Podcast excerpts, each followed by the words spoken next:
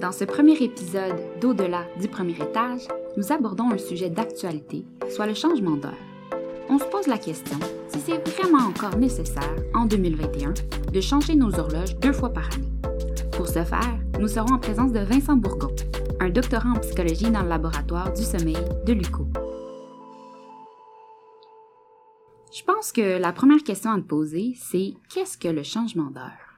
Le changement d'heure ou Daylight Saving Time, ça dure du printemps à l'automne au Canada. Euh, il s'agit de décaler, dans le fond, artificiellement nos horloges par rapport à l'heure solaire. Donc, au printemps, on avance nos horloges d'une heure en référence à l'heure solaire. Et à l'automne, on les recule pour revenir à la normale. OK, et en fait, qu'est-ce que tu veux dire exactement par l'heure solaire? Euh, ben, l'heure solaire, dans le fond, c'est simplement de nommer midi le point milieu de la partie ensoleillée de la journée, donc midi ou mi-jour, euh, le moment où le soleil est à son plus haut, dans le fond. Et de nommer minuit, donc la minuit, euh, donc le point milieu de la noirceur durant la nuit. C'est la façon dont notre horloge a été construite parce que peu importe la quantité de soleil dans nos journées, par exemple nos journées plus courtes en hiver ou plus longues en Mhm. été, le point milieu de l'ensoleillement et de la noirceur, c'est le seul qui arrive toujours à des intervalles fixes de 24 heures à tout temps. OK. Donc ça, ça fait en sorte que c'est l'été, en fait, que notre horloge est décalée. C'est ça? C'est ça. OK. Euh, pendant l'été, le soleil est réellement à son point le plus haut à ce qu'on appelle à ce moment-là 13 heures. OK.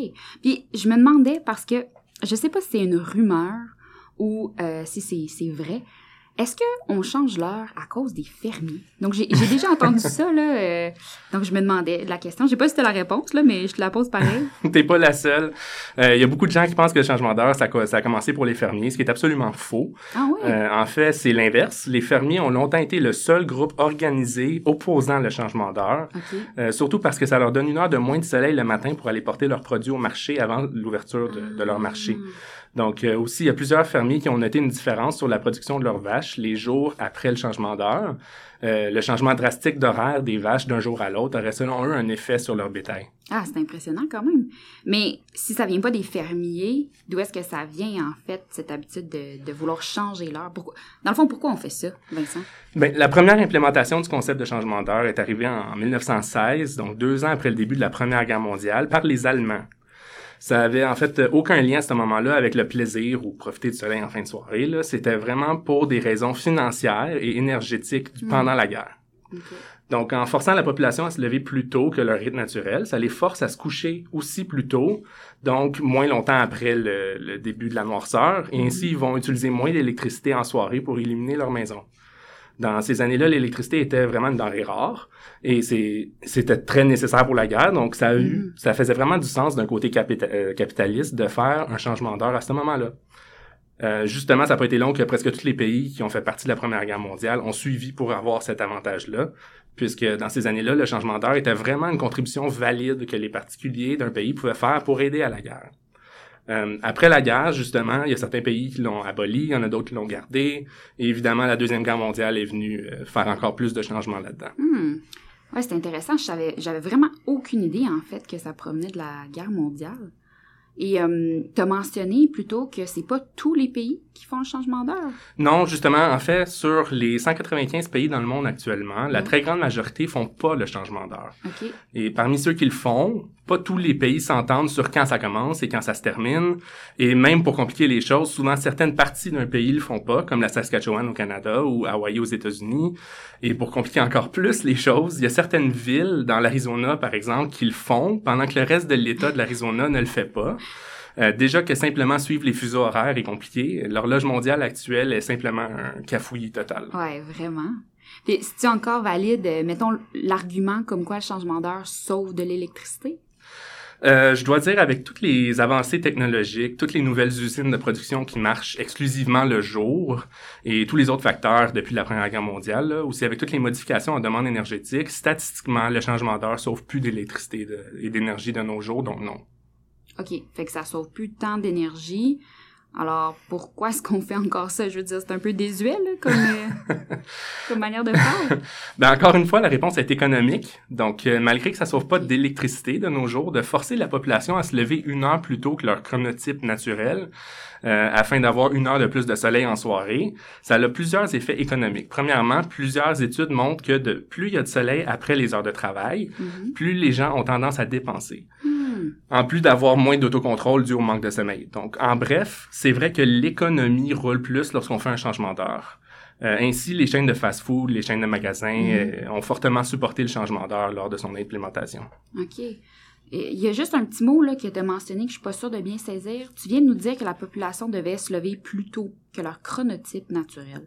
Mais c'est quoi ça exactement, un chronotype? le chronotype, c'est la tendance naturelle d'une personne euh, en ce qui concerne les moments de la journée qu'elle est plus vigilante ou disons plus énergique euh, et les moments où elle préfère dormir. Euh, par exemple, un chronotype de type matin serait quelqu'un qui a tendance à se lever tôt et à être plus alerte et productif dans les premières heures de la journée, versus un chronotype de type soir qui est plus alerte et productif en soirée et préfère se coucher plus tard. OK, fait que dans le fond, c'est pas tout le monde qui a les mêmes préférences de sommeil. Exact. Euh, tout le monde varie dans leurs besoins de sommeil. En fait, euh, il est même pas vrai que tout le monde a besoin de 8 heures de sommeil. Euh, encore une fois, tout le monde a besoin d'un sommeil différent. Donc euh, là-dedans, il y a certaines personnes qui sont 100% fonctionnelles avec seulement 4 à 6 heures de sommeil, qui sont appelés des petits dormeurs, Mhm. et ils seraient même pas capables naturellement de se rendre à 8 heures. Tandis que d'autres personnes ont besoin de 10 à 12 heures de sommeil, appelés des grands dormeurs, et eux, ils seraient en privation de sommeil si on les restreignait à 8 heures à chaque nuit. Donc, il est important de savoir que le fameux 8 heures, c'est une moyenne pour les adultes. OK. C'est pas une recommandation. Donc, euh, mais que tout le monde a des besoins différents de sommeil, autant en durée qu'en chronotype. Donc, à quel moment il préfère dormir ou travailler. Et ces besoins-là sont biologiques. Ils sont même associés à certains gènes, en fait. Donc, euh, il faut pas essayer d'aller à l'encontre de son sommeil naturel. OK, fait donc, jusqu'à maintenant, ce que les gens doivent retenir, j'imagine que c'est que le 8 heures de sommeil par nuit, c'est seulement une moyenne, mais pas une recommandation que tout le monde doit suivre. C'est ça. Puis, pour revenir au changement d'heure, ça doit bien nous affecter d'une manière ou d'une autre, non? Genre sur notre corps, mais aussi sur notre psychologique? Ben oui, en fait, le changement d'heure, ça a beaucoup d'effets, tant immédiats qu'à long terme. Évidemment, à court terme, après qu'on change nos horloges, on voit des effets qui s'apparentent à ceux d'un décalage horaire, comme quand on voyage, par exemple. OK, mais c'est pas exactement la même chose qu'un décalage Non, horaire. pas exactement en fait. Donc, hypothétiquement, le, le changement d'heure est pire parce qu'un Ah décalage horaire d'une heure dû à un voyage, ça engendre évidemment toutes les perturbations qui viennent avec un changement de rythme circadien forcé à un individu. Mais contrairement au changement d'heure, quand on voyage, les heures du soleil dans la journée vont aussi changer selon la nouvelle heure. Ou plutôt, je devrais dire, le nouveau fuseau horaire dans lequel on se trouve. Et ces nouvelles heures-là de lumière vont aider la personne à retrouver son rythme biologique naturellement associé à ce fuseau-là. Par contre, avec un changement d'heure, on demande au corps de changer son horloge biologique d'une heure, comme en voyage, mais en gardant exactement les mêmes marqueurs de lumière et de noirceur qui contrôlent notre rythme circadien qu'avant le changement. Hmm, OK, fait en fait, on vit les désagréments du décalage horaire, mais tout en restant à la maison.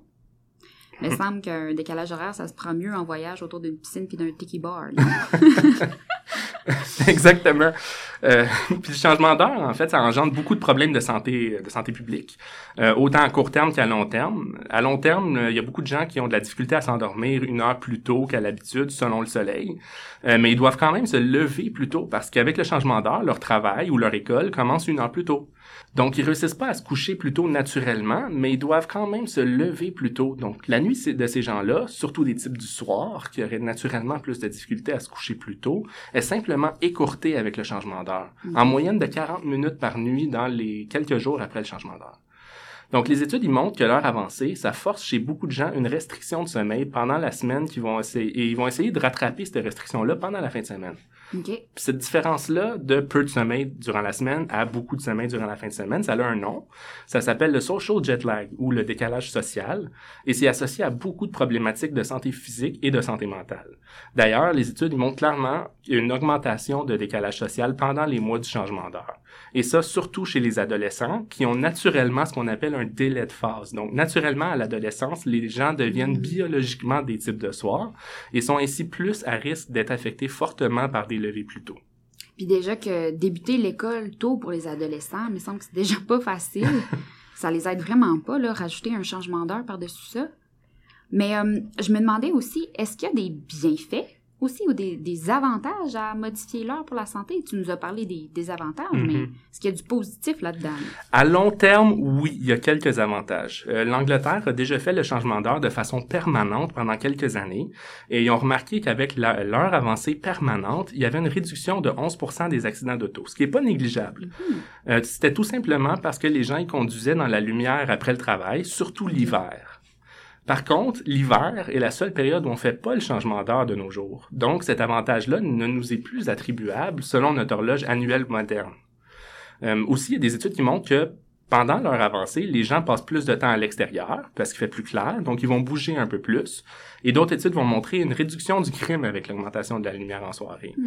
Mais il est important de noter que les effets positifs de leur avancée sont surtout perçus l'hiver et dans les pays nordiques où il y a moins de temps ensoleillé par jour. OK. Puis est-ce qu'il y avait des effets à court terme aussi, positifs? Oui, c'est ça. À court terme, il n'y a pas vraiment d'effet positif, Ah, OK.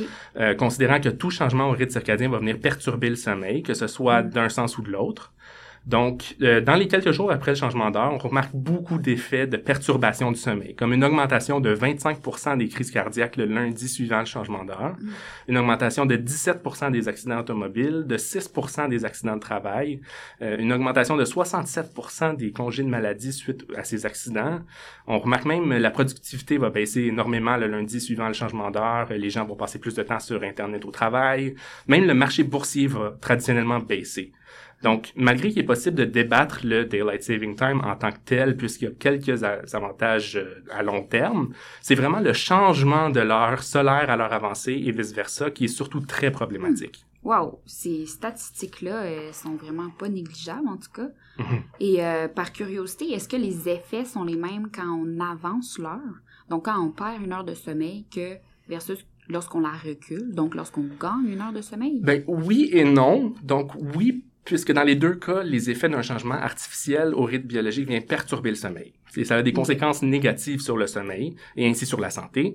Mais les deux changements d'heure sont pas équivalents parce que celui du printemps où on perd une heure de sommeil, ça enregistre des effets plus intenses et plus négatifs que celui d'automne. Mais les deux sont négatifs. OK. OK. Fait que si, mettons, là, tu, tu me corrigeras si je me trompe, là, mais si j'essaie de faire un, Mhm. un résumé là, pour nos auditeurs, de ce que je comprends, c'est que jusqu'à maintenant, dans le monde, les heures sont divisées en fuseaux. Mhm. Puis parmi ces fuseaux-là, certains pays vont changer l'heure deux fois par année, puis d'autres non. Mhm. Mais pas tous en même temps. Parfois, parmi ces mêmes pays-là, il y a des différences qui rendent vraiment très, très compliqué de suivre l'heure de chaque pays. Puis ce changement-là d'heure en tant que tel, c'est néfaste pour la santé. Mais une fois qu'on est adapté à notre nouvelle heure avancée, il y aurait quelques avantages. Surtout comme dans les pays nordiques, comme tu avais mentionné tantôt. Mhm. Mais de manière générale, de ce que je, de ce que je comprends, pardon, c'est surtout des inconvénients en termes de santé. Oui. Tandis qu'il y aurait des avantages économiques. Tu avais dit que les gens avaient plus tendance à dépenser, à avoir un peu moins d'autocontrôle. Donc, ça ressemble un peu à ça? Ça ressemble un peu à ça. Euh, c'est une préoccupation assez importante de santé publique à travers le monde, mais de nos jours, l'économie règne sur beaucoup de décisions politiques. OK. Puis, ça serait quoi la solution à tout ça? Comment on peut euh, régler ça ou, disons, minimiser les effets du changement d'heure? La solution simple, c'est d'arrêter de changer d'heure et de rester de façon permanente, soit dans l'heure solaire ou dans l'heure avancée. Euh, certains pays nordiques auront, euh, y auraient plus tendance à choisir l'heure avancée pour maximiser leur soleil en hiver, tandis que les pays près de l'équateur auront tendance à choisir l'heure solaire, simplement parce que c'est l'heure mathématiquement logique, là, selon la rotation de la planète, midi et minuit.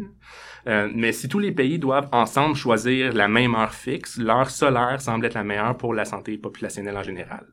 Euh, par contre, la solution un peu plus complexe, mais non la moindre, euh, serait de tout le monde retourner à l'heure solaire de façon permanente, euh, puisque c'est l'horloge la plus logique, et de simplement moduler les normes sociales, donc de Mm. changer les heures de début de travail et d'école, et aussi les heures normalisées d'éveil selon les avantages de chaque région, et ainsi d'habituer la population à se lever à des heures à leur avantage, autant de santé qu'économique. Hmm. Puis, selon toi, à quel point c'est vraiment possible qu'on arrive à une solution dans le futur proche? en fait, c'est très possible qu'on y arrive. Euh, les chercheurs en sommeil et les équivalents de, de santé publique à travers le monde, ils mettent maintenant beaucoup de pression sur les gouvernements pour qu'ils se fixent à une heure permanente et d'arrêter de faire surtout les changements néfastes. Euh, D'ailleurs, l'Union européenne a annoncé vouloir se fixer à une heure permanente en 2021, euh, mais elle donne le choix individuel aux pays européens de laquelle des deux heures, soit solaire ou avancée, ils veulent avoir. Euh, ce qui peut revenir, dans le fond, à une situation où plein de monde dans le même fuseau ont des heures différentes, là, mais Mhm. bon, euh, un problème à la fois. Par contre, aux États-Unis, selon la loi fédérale, euh, les États ils peuvent individuellement se retirer du changement d'heure et demeurer de façon permanente dans l'heure solaire, comme l'Arizona a fait. Euh, mais il est illégal pour eux et il faudrait changer, dans le fond, toute la loi fédérale pour qu'ils puissent se fixer de façon permanente à l'heure avancée? Donc, ça complique un peu les choses de ce côté-là. là. Mm. Spécifiquement au Canada, euh, c'est très possible de changer. Que le changement d'heure qu'on a connu récemment en mars, soit le dernier qu'on fait, euh, c'est une discussion en cours en ce moment dans le pays. Puis si jamais ce n'est pas le cas et qu'on continue de changer l'heure, comment est-ce qu'une personne comme toi et moi, on peut faire pour minimiser, mettons, les effets du changement d'heure sur notre sommeil? Évidemment, la première étape euh, est d'avoir à l'avance une bonne hygiène du sommeil. Euh, sinon, Mhm. il y a quelques moyens de décaler notre horloge biologique. Ok. Puis qu'est-ce que tu veux dire justement par hygiène du sommeil? Ça, on pourrait en parler pendant des heures, euh, de tous les, les trucs pour bien dormir, là, mais en résumé rapide, euh, il est important d'avoir une chambre euh, noire et sans bruit, une chambre fraîche dans les alentours de 18 degrés euh, quand on a une bonne couverte et avec un bon matelas aussi. Mhm. Euh, sinon, de pas boire de café en après-midi ou en soirée, euh, autant que possible ne pas fumer ou boire d'alcool, euh, ne pas manger des gros repas près du sommeil et surtout d'avoir une bonne routine avant de se coucher. OK. Puis, sinon, comment est-ce qu'on décale notre horloge biologique pour se préparer au changement d'heure, comme tu dit? La façon traditionnelle est justement de traiter le changement d'heure comme un décalage horaire et de se préparer en avance graduellement. Donc, pour aider le changement de rythme circadien avant un voyage ou pour aider à avancer un chronotype de soir, il est possible de faire ce qu'on appelle de la luminothérapie en combinaison avec la mélatonine. Euh, en parlant de mélatonine, contrairement à certaines croyances populaires, scientifiquement, la mélatonine n'aide pas à s'endormir et elle améliore pas vraiment la qualité du sommeil. Euh, vous allez probablement croiser des gens qui ne prêchent que par la mélatonine pour s'endormir, mais il s'agit ici de probablement d'un effet placebo, euh, de prendre une pilule qui croit efficace en soirée. Donc, pourquoi est-ce qu'on appelle la mélatonine l'hormone du sommeil? En fait, la mélatonine et à l'inverse la sérotonine, euh, ils fonctionnent dans, dans la partie de l'horloge biologique du cerveau pour nous dire quand est le temps de s'endormir, d'être vigilant, de se réveiller, etc. Donc, de prendre la mélatonine soit avant ou après notre sommeil aura pour effet d'y tirer notre rythme circadien et nous faire nous sentir comme s'il est plus tard ou plus tôt respectivement qu'il est réellement. Donc, par exemple, elle va avancer le rythme d'un individu si elle est prise à environ deux heures avant de se coucher, ou elle va le retarder si elle est prise tout de suite après l'éveil. Donc, la mélatonine, ça n'aide pas à l'endormissement en tant que tel, et parfois même les gens qui en prennent tous les soirs peuvent avoir ce qu'on appelle de l'insomnie par éveil précoce. Donc, ils vont s'endormir, mais ils se réveillent trop tôt le matin sans pouvoir se rendormir, car la mélatonine qu'ils prennent chaque soir avance constamment leur rythme circadien et leur fait se sentir comme s'il est plus tard qu'il est réellement, mais incluant le matin. Hmm, OK. Fait que, si je comprends bien, il faudrait prendre la mélatonine environ deux heures avant de se coucher, Mhm, pendant seulement les jours là, avant le changement d'heure de printemps. OK. Fait que pour bouger notre cycle vers un cycle plus tôt, Exactement. Puis, à l'inverse, prendre la mélatonine tout de suite après l'éveil, quelques jours avant le changement d'heure d'automne. C'est ça. C'est ça. OK. C'est ça. Si c'est nécessaire, évidemment. OK. Et euh, pour avoir encore plus d'effets, on peut utiliser la luminothérapie en combinaison inversée à la mélatonine. Donc la lumière, surtout la lumière bleue, euh, c'est le principal moyen que le corps utilise pour savoir quand est le jour et quand est la nuit. Et c'est ainsi le moyen que le corps utilise pour synchroniser son rythme circadien. Donc, d'utiliser de la lumière bleue près du sommeil, soit avant ou après, va, contrairement à la mélatonine, repousser le sommeil. Hmm. Autrement dit, au printemps, il faudrait prendre la mélatonine environ deux heures avant de se coucher, avec beaucoup de lumière à l'éveil le lendemain matin. Tandis qu'en automne, ce serait l'inverse. OK. Je pense que je saisis là, le concept de mélatonine. Mhm. En tout cas, merci Vincent d'avoir été ici avec nous pour cette belle plaisir. discussion. Euh, C'était très instructif. Donc, euh, à la maison, la prochaine fois que vous ferez le fameux rituel de changer toutes les horloges de la maison et de vos voitures, vous serez informé sur les raisons qu'on le fait et ses effets sur vous. J'aimerais remercier à la recherche Laura Ramos Socaras et Félix Gabriel Duval, à l'écriture Émilie Saint-Pierre, à la musique Vincent Bourgon et à la production Francis Gingras et Guillaume Lalonde-Baudouin. Si vous avez des questions, autant pour notre invité que pour notre équipe, vous pouvez nous trouver sur Facebook, Instagram et Twitter au nom de Au-delà du premier étage en un mot et sans accent. Dans le prochain épisode, nous verrons l'impact du port du masque sur la reconnaissance des visages et des émotions avec nos invités du laboratoire de perception visuelle et sociale de l'UCO. Mon nom est Isabelle Charbonneau et je vous dis à la prochaine.